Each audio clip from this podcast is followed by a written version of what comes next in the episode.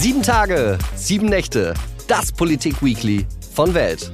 Das bedeutet ein Politiker, eine Woche Politik, Tag und Nacht im Schnelldurchlauf. Mit mir, Frederik Helmut Johannes Schwilden.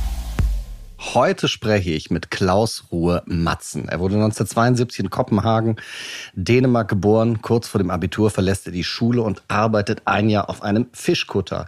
Er holt sein Abitur nach und geht nach Deutschland. Sein Traum, so stand es zumindest in der neuen Züricher Zeitung, Helmut Kohl treffen.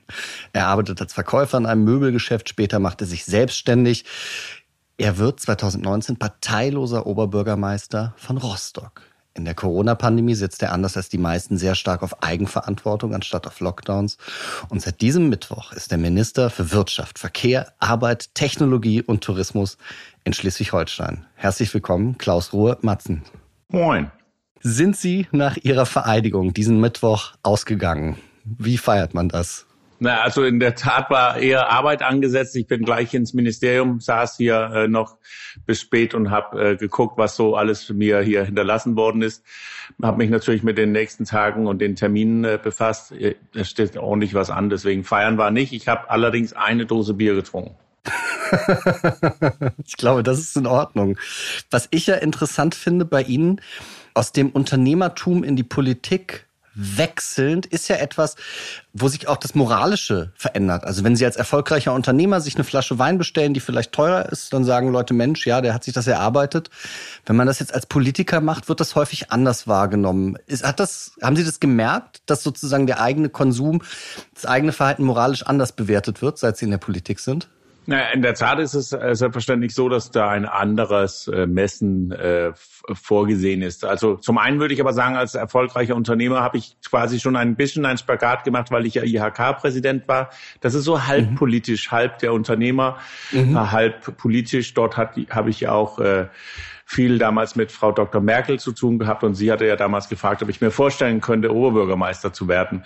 Ähm, nun, das war mit diesem Kodex. Also man hat natürlich das, äh, wenn man ein Person der Öffentlichkeit ist, dass man sieht, dass die Menschen zuschauen, ob man nun dies oder jenes im, beim Kaufmann sich im Einkaufswagen liegt.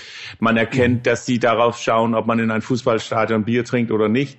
Äh, und es gibt halt so echt Momente, wenn man vielleicht als normaler Mensch denkt, komm, das kleine Stück fahre ich jetzt ohne Fahrradhelm. Das löst gleich große Ballade aus. Man muss auch echt darauf achten, dass man sein Handy nicht auf dem Fahrrad nutzt. Äh, also ich glaube, Sachen, die der ein oder andere, wenn er ganz ehrlich ist, vielleicht für sich denken würde, gut, das habe ich auch schon mal gemacht, die sollte man zumindest versuchen zu unterlassen. Und wenn man halbwegs oft hier und da auftaucht, dann ist es sogar auch schwierig, selbst im Urlaub, wenn man irgendwo ist. Äh, ja, also von daher, es gibt einen neuen Kodex, ein neues Verhalten im Sinne von ein bisschen mehr darauf achten. Das ist aber auch ein Stück weit der Rücksicht, den man dann auch BürgerInnen schuldet, weil man muss natürlich als gutes Vorbild da sein. Aber ich finde auch, dass es wichtig ist, dass jeder weiß, ein Politiker ist auch nur ein Mensch. Und ja, beim Weinkaufen und so habe ich es immer so gehandhabt, den bezahle ich selber, dann habe ich jetzt auch keinen Ärger mit den Menschen. Das rechne ich nicht als Politiker ab. Wie sieht für Sie ein guter Abend aus? Ein guter Abend sieht meistens so aus, dass ich mir Akten angucke, äh, dass ich mich für den nächsten Tag vorbereite. Aber es ist natürlich auch wunderbar, wenn man ein bisschen Zeit hat, äh, sich sein Hobby zu widmen, wenn ich eine kleine Runde mit meinem Rennrad fahren darf. Äh, sowas ist ein sensationeller Abend. Aber ansonsten ist das eigentlich immer gut, wenn man das Gefühl hat, dass man den Tagesgeschäft gut erledigt hat. Das geht, glaube ich, jedem Menschen so. Ein Stück weit geht man ja motiviert in einen Arbeitstag. Öfters ist man mal ein bisschen verzweifelt, ist doch nicht so gekommen wie gewollt. Also. Wir kommen zum ersten Thema der Sendung. Wie wird man eigentlich Minister? Wie, wie geht das? Also ruft Daniel Günther, ruft an, sagt, na, möchtest du Minister werden? Und äh, zu welcher Uhrzeit, wie, wie läuft das? Das war, glaube ich, ganz gut so beschrieben. Äh, ja. Also, äh, nein, ich glaube, es gibt verschiedene Wege dorthin. Der eine ist, glaube ich, so der typische Parteiweg, in dem man über vielen Jahren in Gremien und äh, anderswo sich einbringt. Und es gibt ja der ein oder andere Quereinsteiger, zu dem ich mir zählen würde. Da glaube ich, ist es äh, tatsächlich so, man bekommt einen Anruf und in dem Moment ist es äh, aus meiner Wahrnehmung auch eine einmalige Möglichkeit. Also ich glaube nicht, dass man davon ausgehen kann, dass jedes Jahr irgendjemand anruft und fragt, kannst du dir das vorstellen? Und in meinem Fall war es halt äh, genau mit den Abschnitten oder Zuschnitten, die das Ministerium hat, passt so ein bisschen auf meine Lebensgeschichte. Und ich finde auch, dass wir hier in Schleswig-Holstein echt einen, einen ziemlich äh, coolen Ministerpräsidenten haben. Äh, den, das hat, da hat für mich persönliche Sympathien. Also ich glaube, ziemlich sicher sagen zu können, dass ich nicht überall hingegangen wäre. Die Nähe Schleswig-Holsteins zu Dänemark ist natürlich auch eine besondere. Ja, es gibt einen Anruf. Und dann gibt es die Frage, kannst du dir sowas vorstellen? Da überlegt man natürlich einen Moment und sagt nicht gleich ja weil ich persönlich habe jetzt ein Vierteljahrhundert in, in meinen Lieblingsstadt verbracht. Das ist schon echt schmerzvoll, auch die Menschen zu sagen, vielen lieben Dank für das Vertrauen, aber ich bin dann mal weg. Das ist wirklich nicht leicht. Wie lange haben Sie überlegt, ob Sie das machen?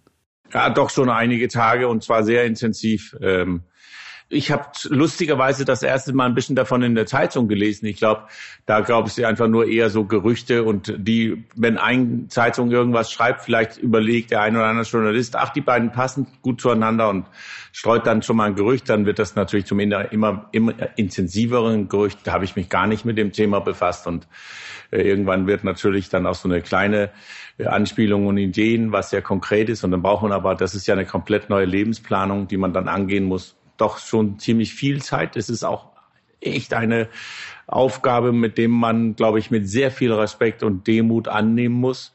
Äh, man hat, trägt viel Verantwortung und zwar für sehr viele Menschen und Betriebe. Ich will noch mal recht zum Anfang quasi ihrer, ihres Lebens quasi gehen, nämlich dieser Satz in der neuen Züricher Zeitung, der, wo da drin stand, ihr Traum Helmut Kohl zu treffen. Also stimmt das tatsächlich? War das damals so? Ja, ich war ja schon jung äh, Mensch, sehr politisch äh, engagiert. es ist ja auch beschrieben worden, dass ich mal ein halbes Jahr ausgestiegen bin und auf dem Kutter war. Ja. Übrigens, als ich zurückkam, habe ich dann auch das beste Abitur gemacht. Also es war für mich persönlich, glaube ich, eine ganz gute ja. Entwicklung, mal zu sehen, dass Schule gar nicht so schlecht ist. Damals ja. war ja gerade so diese große Diskussionszeiten um Europa.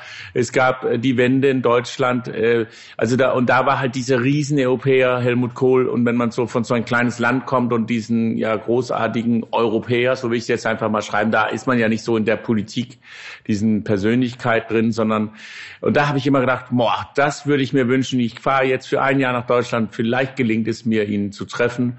Äh, ich hatte, glaube ich, so eine Halbchance mal gehabt, da ging es aber wirklich gar nicht. Und dann später kriegte ich irgendwann mal eine Einladung zu einer Veranstaltung mit Frau Dr. Merkel und dachte, wow, ist fast das Gleiche. Äh, da muss ich leider auch absagen, aber später plötzlich war ich IHK-Präsident und mein erstes Jahres-Ehrengastredner war Frau Dr. Merkel als Bundeskanzlerin. Und da war ich, glaube ich, gerade mal vier Wochen IHK-Präsident und ziemlich nervös. Aber äh, auch das war wirklich interessant. Ich wusste gar nicht, ich bin aus einem Raum gegangen, wo 600 Stühle drin standen, außer so ein paar Bum Bombenhunde, die da schauen, ob da irgendwas Gefährliches ist. War keiner drin. Gehe raus, empfange Frau Dr. Merkel an einen Hubschrauber. Vorher hatte ich mit so einem Protokollanten gesprochen und der hat gesagt, wenn Sie nachher reden, Herr Matzen, dann reden Sie bitte 15 Minuten, nicht 14 und auch nicht 16. Und oh, ich so, ja, und ist das okay, wenn ich sage Frau Merkel? Dann guckt er mich an und sagt, also wenn, dann äh, Dr. Merkel und wir möchten das bevorzugen, wenn Sie von Bundeskanzlerin sprechen. Boah. Und dann komme ich zu diesem Hubschrauber, äh, die Bundeskanzlerin steigt aus, ich gebe ihr die Hand und sage, herzlich willkommen, Frau Merkel. Boah, nicht gut gemerkt. Auf dem Weg rein habe ich mir dann bei ihr entschuldigt. Sie hat gesagt, bleib ganz ruhig. Und dann äh, kommen wir in den Raum und da stehen 600 Leute auf und fangen an zu klatschen. Und da ist mir echt das Herz in die Hose gerutscht. Und dann hat sie mich aber wiederum an der Hand gepackt und bis nach vorne mir eine kleine Geschichte erzählt, die sie selber mal bei der CDU erlebt hat und gesagt, einfach entspannt bleiben. So ist das hier. Und äh, im Nachgang sind diese Worte mir natürlich später in mein politisches Leben ganz oft durch den Kopf gefahren. Man muss einfach ruhig bleiben. So ist letztendlich das politische Leben. Ich hörte gestern, und das ist etwas, was mich riesig gefreut hat, äh, Frau Dr. Merkel ist, glaube ich, im Moment in New York ein Abgeordnete oder eine Dame erzählte mir, sie hätte mit ihr geschrieben und Frau Merkel hat es sich wohl sehr gefreut, dass ich jetzt auch noch Minister geworden bin. Das ist echt irgendwie verrückt. Für mich als kleiner Däne. So würde ich das mal ausdrücken. Äh, ob man äh, politisch kann ja jeder das werten, aber das ist trotzdem eine, eine europäische Persönlichkeit, der erstmal seinesgleichen sucht. Sie haben ja gesagt, eigentlich gibt es ja diese zwei Möglichkeiten, in ein Amt zu kommen. Entweder man macht sozusagen das ganze Parteiding durch, geht zum, weiß ich nicht, in den Kreistag, in den Ortsverein und, und sowas, oder man wird Quereinsteiger. Warum würden Sie sagen, haben Sie das jetzt, diesen Weg so gewählt, wie Sie den gewählt haben? Wollten Sie eigentlich, Sie haben ja gesagt, Sie waren auch immer schon sehr politisch, wollten Sie eigentlich Politik aktiv gestalten, haben aber gesagt, ach Moment, als Unternehmer kann ich ja auch Gesellschaft verändern oder wie, wie ist das gekommen? Also ich war schon immer recht engagiert, ehrenamtlich auch. Ich organisiere eine Radtour für krebskranke Kinder, also zugunsten von krebskranken Kindern. Ich bin Handballtrainer gewesen. Ich bin IHK-Präsident. Also überall ähm, voll einbringen ist, glaube ich, was man auch politisch nennen kann, weil man wirkt damit natürlich auch auf Menschen ein. Man bringt sich für die Gesellschaft ein. Aber ich bin nie aufgestanden, habe gedacht, dass ich unbedingt Politik werden will. Allerdings, und das ist ganz lustig, heute in der dänischen Grundschule, das hat meine Lehrerin mir damals mit auf den Weg gegeben, du wirst eines Tages Staatsminister von Dänemark, das ist quasi der Bundeskanzler. Und darüber schmunzel ich natürlich heute auch sehr. Nee, ich hatte nie wirklich den, den Überlegungen. Es kam halt auf mich äh, ja zugeflogen. Ähm, dann habe ich mich voll reingekniet, um tatsächlich Oberbürgermeister zu werden. Und das war für mich nach wie vor nicht ein, ein Politiker, weil es ein Mensch ist, der sehr nah an seine Bürgerinnen ist. Und jetzt muss ich sagen, mit dem jetzigen Schritt, das ist natürlich ganz klar ein Schritt in die Politik. Jetzt bin ich quasi Vollblutpolitiker. Das ist etwas, was mich selber auch ein bisschen erschreckt. Wieso erschreckt Sie das? Ich habe mit zwölf Jahren mein allererstes kleine Firma gegründet, immer quasi für sich selber handelnd hin zu mhm. Bürgermeister, finde ich, da konnte man ja noch gestalten. Ich mochte auch immer dieses äh, Spiel äh, Sim City total gerne, wo man so eine Stadt aufbaut und irgendwie dachte, jetzt habe ich die Deluxe-Ausgabe. Äh, und da, daher war das so irgendwie nach wie vor, und das soll jetzt bitte nicht falsch klingen, sympathisch dieser Weg. Der Politik ist wirklich, und das muss man auch wissen, auch sehr viel Gestelltes. Das meine ich nicht negativ, aber man hinter der Bühne sprechen die Leute irgendwie eine Sprache, sagen, ja, das ist gut so. Und vorne, da muss dann unbedingt so äh, harte Worte äh, im Raum fallen. Und das ist, äh, da muss man, glaube ich, so ein bisschen, man sitzt und überlegt, der hat mir doch gerade was anderes gesagt. Das ist schon irgendwie interessant. Das gehört wohl aber zum, zum großen Game. Das akzeptiere ich natürlich auch. Und jetzt muss ich das Game auch noch mal ein bisschen lernen und beherrschen, weil nach wie vor auch gerade der, der dänische Stil ist da so ein bisschen anders, glaube ich. Äh, ja, ich weiß noch nicht so genau. Ich, aber ich, das Schöne an, finde ich, ist, man kann ja jeden Tag dazulernen. Ja, und ich glaube auch, dass man Sie als Däne, dass Sie den deutschen Stil ja vielleicht auch zum Dänischen hin prägen können. Ich, das sehe ich nämlich auch, wie Sie das sagen, als Journalist sehe ich das auch. Also, dass die Kommunikation, die öffentlich gemacht wird, natürlich eine ganz andere ist als hinten. Ist auch total klar, aber ich glaube, dass dieses offene Kommunizieren, was jetzt auch viel über zum Beispiel Robert Habeck geschrieben worden ist, dass das eigentlich gut ist, weil es den Menschen auch Vertrauen gibt. Absolut. Das ist übrigens ein ganz interessanter Aspekt. Ich äh, war auch einige Jahre im Mittelstandsbeirat in, in Berlin und unter anderem bei dem damaligen SPD äh, Sigmar Gabriel, Wirtschaftsminister.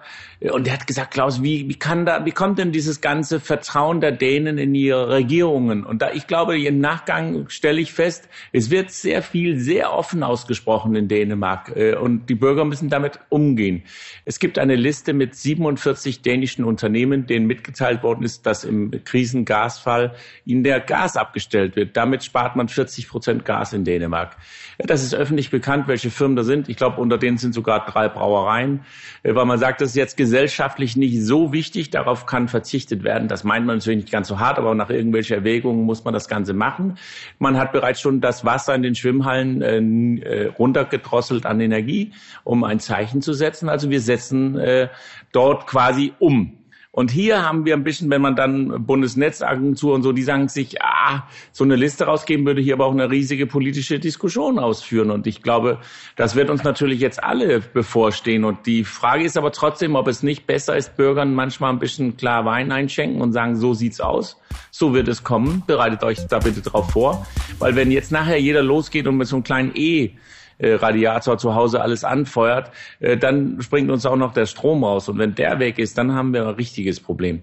Und da, das sollte einfach offen und transparent diskutiert werden. Ja, das ist ein Stück weit Kultur.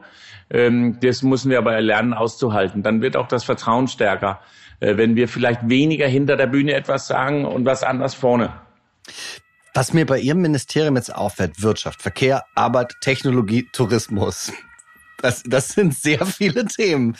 Wie, wie funktioniert denn, weil Sie gesagt haben, nach der Vereidigung sind Sie gleich ins Büro, haben gelesen, wie funktioniert das denn? Also da gibt's eine Übergabe, da kommen dann fünf Leute, die 200 Akten reinbringen und sagen, lies mal bis morgen oder wie, wie, wie ist das? Ja, es gibt unterschiedliche. Als erstes habe ich mich total gefreut, dass der bisherige Minister mich hier gestern die Mitarbeiter vorgestellt hat mhm. und dann mit mir ins Büro gegangen ist und sagt, Klaus, hier, ich sag dir mal, da und da, glaube ich, musst du ein bisschen aufpassen. Hier haben wir aber auch gute Möglichkeiten. Das finde ich einen super fairen Umgang ein und wirklich etwas, was vollen Respekt verdient. Natürlich hat er aber auch gleich gesagt, und dann ab sofort bin ich natürlich jetzt auch auf die andere Seite. Und das ist ja auch korrekt, so, so soll es am Ende auch sein, aber einen super guten, natürlich auch das Versprechen, wenn mal irgendwas Persönliches, dass ich jederzeit mal nachfragen kann. Ich sehe auch, dass es ein wahnsinniges Themenfeld ist. Auf die andere Seite ist, glaube ich, auch klar, dass vieles sich ein bisschen deckt, dass es im Bereich Arbeit um Fachkräfte geht, im, im Bereich Tourismus, aber wiederum auch darum, wie kriegt man äh, denn genügend Mitarbeiter für die Betriebe. Und so kann man das Ganze ein bisschen miteinander verbinden. Ich kannte bisher auch nicht Ministerien mit so vielen äh, Titeln. Äh, so dass man immer ein bisschen auch darauf achten muss, dass man wirklich alles davon erwähnt. Wir haben natürlich mit der Infrastruktur Riesenherausforderungen. Spannend ist, dass man so viele Aufgaben hat, aber da will ich nochmal zurück zu dem, was ich eben meinte. Wenn man dann tatsächlich so einen Anruf bekommt und dann sich selber spiegelt, ja, als ehemaliger Unternehmer, als ehemaliger IHK-Präsident, als Oberbürgermeister, ja, viel besser kann es eigentlich nicht zugeschnitten werden. Dann auch noch der Nähe zu Dänemark. In den dänischen Medien wird sehr viel gerade daran berichtet. Das ist jetzt für Dänemark eine einmalige Chance, nah an Deutschland zu rücken. Schleswig-Holstein möchte unbedingt ein grünes Industriestandort werden. Ja, in Dänemark wird das schon sehr stark gelebt. Wir haben die Herausforderung der Digitalisierung, was jetzt nicht bei mir liegt, aber natürlich auch die Möglichkeit, das in Dänemark ein bisschen abzukupfern. Und das, glaube ich, ist das, was es jetzt gilt. Neugierig sein, in Richtung Norden schauen, dort miteinander enger zusammenrücken, besser zusammenarbeiten, miteinander den Austausch hinbekommen. Dann kann Schleswig-Holstein, aber auch ganz Deutschland davon profitieren. Und deswegen, wir haben ja auch, glaube ich, einen Bundeswirtschaftsminister, der auch Dänisch spricht und er kommt aus Schleswig-Holstein. Da kann ich mich ja gleich quasi alleine mit Ihnen verständigen. Das ist auch ganz gut. Wie ist die Kommunikation bei Ihnen intern? Sind Sie jetzt der Herr Minister für Leute oder haben Sie sich als Klaus vorgestellt? Wie, wie reden Sie miteinander im Ministerium? Es war ja seinerzeit schon im, im Rathaus so, dass einige erstaunt waren, dass ich wirklich jeden duze. Ich habe damals schon jedem gesagt, das können Sie sich äh, von sich aus überlegen, wie Sie mich ansprechen wollen. Ich kann mit einem Du gut leben. Aber es ist in der Tat so, dass gerade nach der Ernennung hat gleich der Erste gesagt, Herr Minister, Sie können sich hier vorne hinsetzen. Ja, oh, okay, äh, heftig. Das wird einem in dem Moment ja gar nicht klar. Dann habe ich die Mitarbeiter hier auf den Innenhof alle die Hand geschüttelt und einmal Moin gesagt. Äh, damit wir uns mal ganz kurz äh, alle einmal gesehen haben. Natürlich ist jetzt nicht jeder im Dienst, aber die, die da waren. Und dann wird es erst einen selber ein bisschen später, als ich abends, wie gesagt, hier im dunklen äh, Ministerium rumgelaufen bin und gemerkt habe, boah, ich bin Minister. Das ist schon echt, also das, vielleicht würde der ein oder andere Politprofi das anders sagen, aber das finde ich echt ein starkes Stück. Das ist für mich etwas, was mich auch berührt mit dieser Urkunde hier in dem Büro sitzen äh, und dann zu überlegen, so Junge, jetzt ist es aber auch an dir gelegen, vieles davon umzusetzen. Und das ist ein wahnsinniges Vertrauen, was mir ausgesprochen worden ist. Und ich gehe natürlich mit einem Demut daran, aber auch gleichzeitig mit dem Mut. Ich habe von vornherein auch Herrn Günther, äh, also ja eigentlich Daniel, gesagt, also ihr wisst, was ihr hier, was ihr hier einkauft und glaubt nicht, dass das dann geändert wird. Ich glaube, das ist das Wichtigste, dass man an seine, seine Art, wie man ist, festhält, dass man sich das nicht nehmen lässt. Es wird ja immer wieder gesagt, ja, aber ein Minister müsste so und so. Ja, dann hätte man vielleicht so einen fertig gebackenen auch nehmen müssen.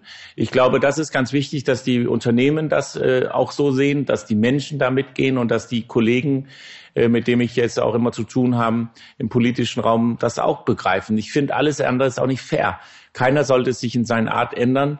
Und natürlich, weil du vorher sagtest, ob nicht das Dänische ein bisschen hier abschminkt, natürlich geht es auch in die andere Richtung. Bin schon ein bisschen Deutscher irgendwie geworden über die Jahre. Ich bin jetzt nicht äh, rein äh, nur Dänisch in der Art und Weise mit. Man, es ist aber schon interessant, dass ich natürlich ganz stark die dänischen Medien verfolge und dass immer wieder auch die Ansätze, die dort angesetzt werden, versuche hier mit einzubringen. Und daraus macht es ja auch eine, eine sehr gesunde Mischung man kann es übrigens aktuell, wenn man Mentalität verstehen will, ganz cool mit einem Satz, den ich schon auch einige Male gesagt habe. Wenn eine Weltwirtschaftskrise aufbrummt, äh, dann gehen Dänen und Deutschen los und kaufen sich einen guten Wein.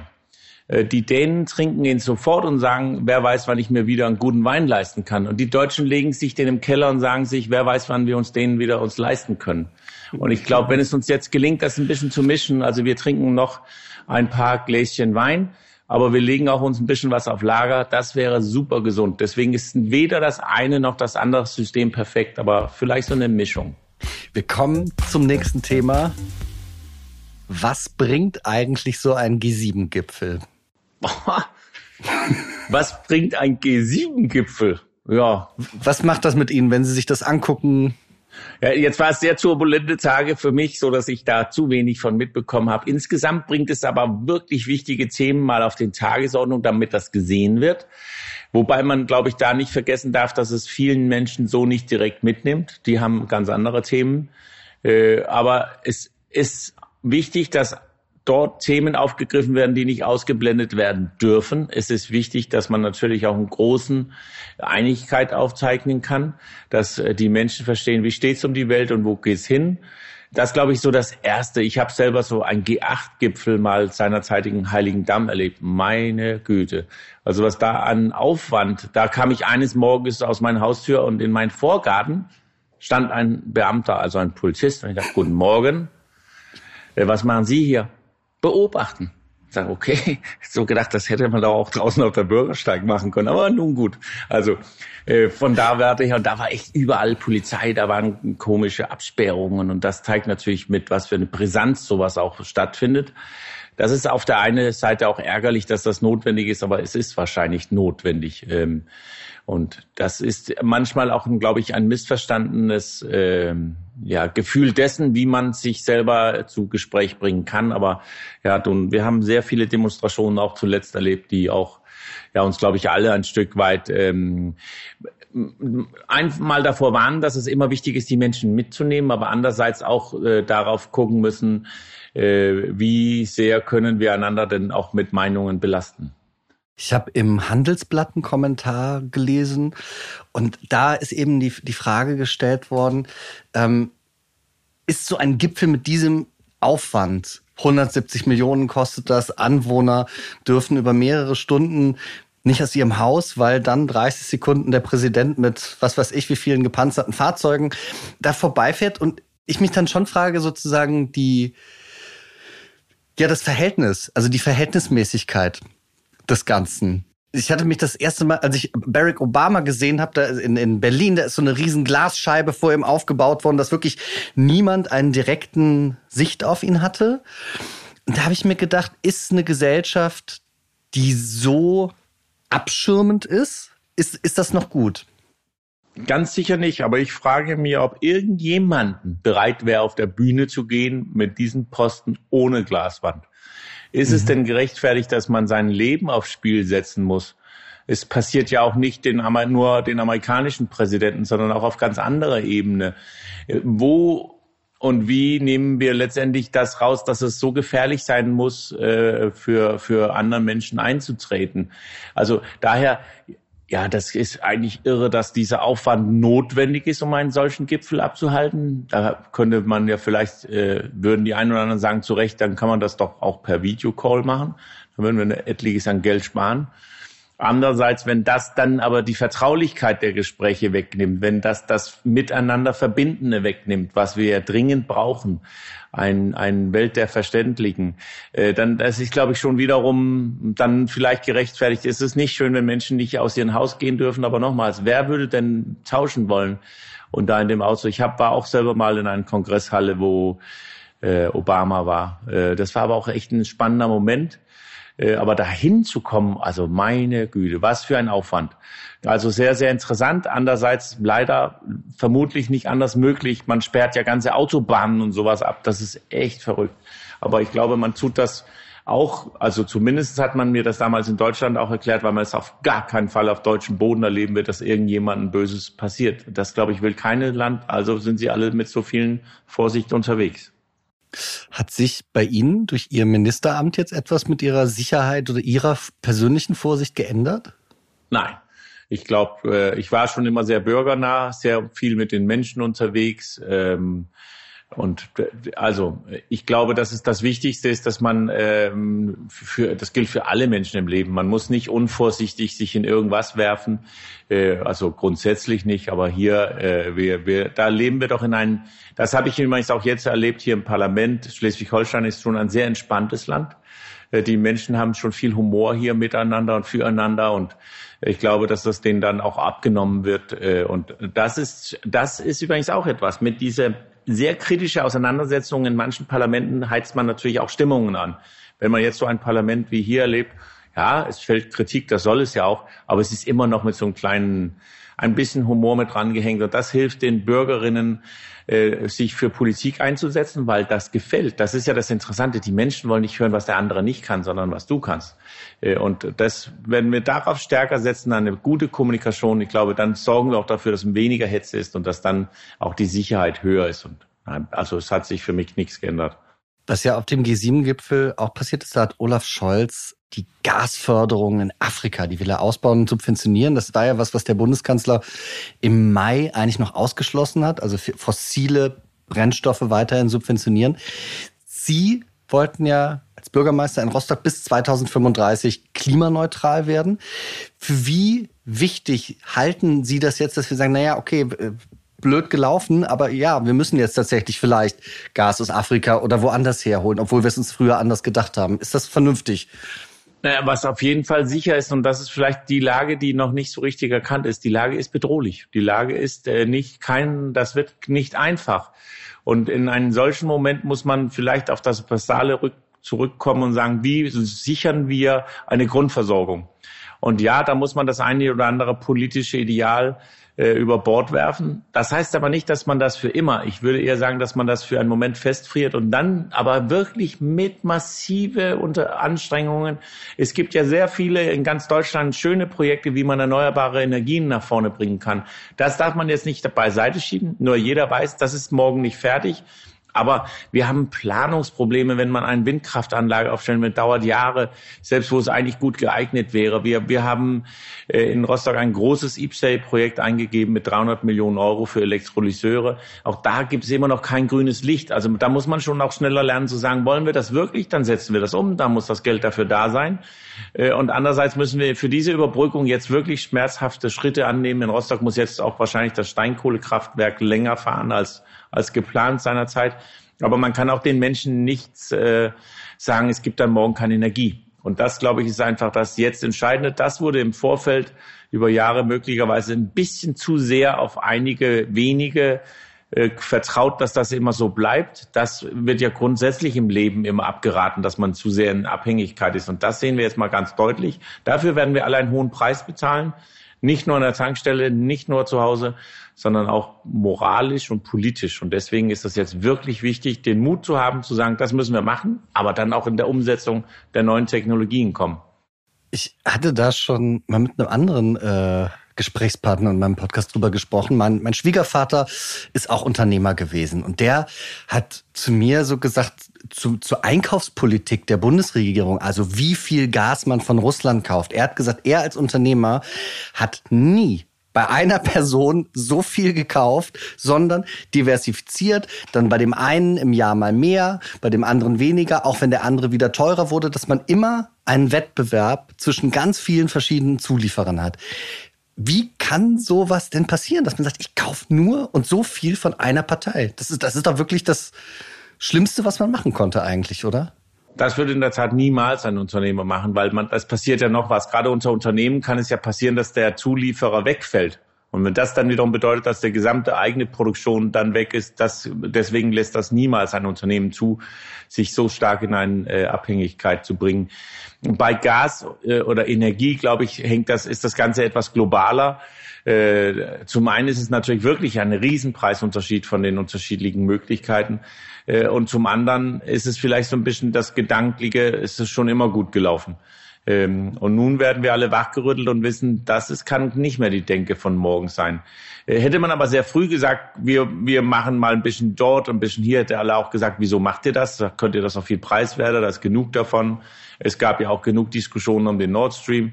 Also letztendlich hat man sich für diese Linie festgelegt und nun gilt es daraus, die Konsequenz wirklich eine konsequente Umsetzung für neue erneuerbare Energien, viel mehr Unabhängigkeit in dem, wo man und wie man äh, an Energie herankommt. Ja, und da glaube ich, da stehen wir noch vor sehr große politische Diskussionen. Ein Nebenaspekt, der bei dem G7-Gipfel auch diskutiert worden ist, sind die Trachten der Menschen. Also da sind die amerikanische Präsident Macron, die sind immer von Menschen in Trachten mit Alphörnern, mit äh, sowas empfangen worden. Und das wurde von das wurde sehr viel diskutiert, ob das jetzt provinziell, ob das hindlerwäldlerisch ist, was das für ein Image ist. Wie, wie stehen Sie zu diesen Trachten? Was, was empfinden Sie, wenn Sie Menschen in solchen Trachten sehen? Ich finde das mega. Ich finde das einfach nur großartig. ja. Ich finde, das ist nämlich das an Traditionen festhalten. Ich finde Plattdeutsch sensationell. Ich spreche es nicht selber. Ich finde Menschen in Trachten, die stehen für etwas ein. Man kann ja Tradition und Innovation miteinander gut kombinieren. Immer alles über Bord werfen, finde ich wirklich traurig. Ich persönlich, und das wird man ja hier im Norden nicht so gerne hören, liebe auch Lederhosen. Ich finde das einfach großartig. Ich fahre auch gerne mal zum Oktoberfest. Das ist doch sensationell. Das hat, glaube ich, nicht mehr viel mit Tradition zu tun. Äh, aber das ist doch ein Volksfest, eine schöne Art. Äh, hier oben werden auch große Feste gefeiert. Und am Ende des Tages, wenn man damit auch ein Stück weit Freude, ein bisschen Stabilität und sowas ausstrahlen kann, ich glaube, die ganze Welt sieht das überhaupt nicht als provinziell, sondern im Gegenteil, zu diesen zu stehen, wofür man auch steht. Man könnte natürlich einen Haufen Rechner dahinstellen und sagen, guck mal, wie technologisch wir sind, aber das nimmt dann auch keiner ab, gerade nicht bei der Kulisse. Das sehe ich genauso. Jetzt kommen wir zum letzten Thema. Sollen wir jetzt alle kürzer duschen, wie Robert Habeck vorgeschlagen hat? Also erst einmal kann man auch sagen, gut, dass jemand einen Vorschlag gemacht hat. Ich glaube, eine Sache ist jetzt ganz wichtig und das war schon auch beim Thema Grünen. Man hört immer, wenn jemand sagt, ich fahre immer mit Fahrrad, ja, aber du duscht lange oder du isst Fleisch oder dies. Wir sollten raus aus der Vorwurfsdenke hinzu, gut, wenn du irgendwas tust. Wenn jeder für sich, wenn vielleicht hat jemand wirklich das als Maxime, ich dusche gerne oder gehe in die Badewanne, aber ich verzichte auf das und das und das. Das, was ich glaube, was er damit zum Ausdruck bringt, ist bitte jeder für euch überlegt, was kann meinen Anteil sein, der auch gar nicht so wert, äh, schmerzvoll ist. Vielleicht kann man ja zwischen beim Duschen zwischen abstallen und wieder anschmeißen. Vielleicht kann man anderer Maßnahmen. Das finde ich genau richtig. Ich hatte noch als Bürgermeister in meine Verwaltung reingegeben, jeder Organisationseinheit möge bitte schauen, wie man auf Energie verzichten kann, ob wir sie zusammenlegen können und ganze Einheiten schließen können im Herbst. Äh, wo können wir in kommunalen kommunalen Gebäuden sparen. Äh, all das werden wir jetzt hier auch machen müssen, weil jeder für sich muss begreifen, wir werden deutlich weniger Energie haben. Was manche Leute nicht ganz verstehen ist, wenn gesagt wird, es kommt nur noch 60 Prozent an, zum Beispiel an Wärme, dann bedeutet das leider nicht, dass jeder 60 Prozent bekommt, sondern die vorne voll und die hinten nichts. Äh, und deswegen ist es umso wichtiger, dass wir verstehen, wenn es uns aber gelingt, um 40 Prozent zu reduzieren, dann kriegen wiederum alle voll also beides Reduzierte. Und äh, daher, ich finde das gut, wenn ein, ein Bundesminister doch schon mal etwas vorschlägt, da kann der eine oder andere vielleicht drüber grinsen, aber ich finde das gut. Also ich, wie, Sie mir das gerade sagen, stimme ich Ihnen natürlich auch sofort total zu. Ich habe mir aber trotzdem, habe ich mich vorher gefragt, ist das nicht irgendwie doch zynisch? Also Robert Habeck, Monatsgehalt 25.573 Euro und 8 Cent. Und er sagt, jetzt wisst ihr was, bisschen kürzer duschen. Also das ist natürlich dieses, wenn man sehr viel hat, kann man auch besser verzichten. Ah, also nun glaube ich, dass es egal ist, wie viel man verdient, wenn man duschen geht. Also das, glaube ich, sollte man erstmal festhalten. Ich verstehe ja den Gedanken der Verzicht, dass man dann auf was anderes schaut. Ich glaube, dass der Ansatz nämlich genau der ist zu sagen, wenn jeder ein bisschen spart, dann bedeutet das sehr, sehr viel äh, wenn es uns gelingt. Als wenn jetzt von oben gesagt wird, die und die kriegen gar nichts mehr. Diese Firma stellen wir ab, jene Firma stellen wir ab. Also das, glaube ich, ist so ein bisschen der Ansatz. Aber natürlich kann es als Hohn verstanden werden. Aber irgendwie muss der Minister ja auch einen Vorschlag machen, wo wir alle vielleicht in unseren Spiegel schauen und überlegen, okay, das könnte ich wirklich umsetzen. Das wäre machbar. Äh, das ist etwas, worauf ich persönlich verzichten kann. Und ich finde auch der Gedanke des Verzichts gar nicht so verkehrt grundsätzlich bei vielen Themen zu, zu überlegen, benötige ich das? Ja, nein. Und äh, da, da geht es jetzt nicht nur um, um Gehälter, äh, weil das ist wiederum auch ein bisschen unfair dem Minister gegenüber, der, der glaube ich, auch einen guten Job macht. Auf was verzichten Sie? Im Moment auf Freizeit. Und das hat natürlich mit der Energie nichts zu tun. Äh, ich versuche, wo ich kann, auch mal Fahrrad zu fahren, zu Fuß zu laufen. Äh, ich bin ohnehin jemand, der nicht gerne äh, es warm in der Bude hat. Von daher, da bin ich, glaube ich, schon vorbildlich. Allerdings, ich dusche doch, wenn ich ehrlich bin. Also da hat Herr Habeck bei mir echtes Potenzial aufgedeckt weil das ist ein Ort, an dem ich gerne mal ähm, Überlegungen anstelle. Das ist nämlich der Ort, wo man alleine ist. Also da kann ich noch besser äh, werden.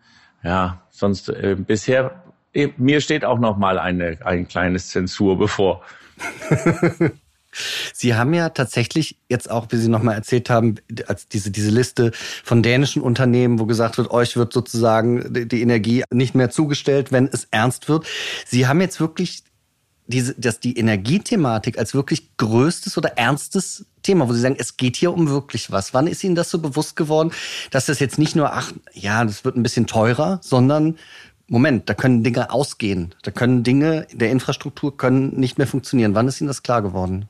Das ist schon eine Weile her. Ich habe auch äh, in der Stadtverwaltung in Rostock dazu einen Stab der besondere Lagen ausgerufen. Wir saßen bei der Feuerwehr und haben diskutiert, was macht der Mensch jetzt, wenn es kalt wird?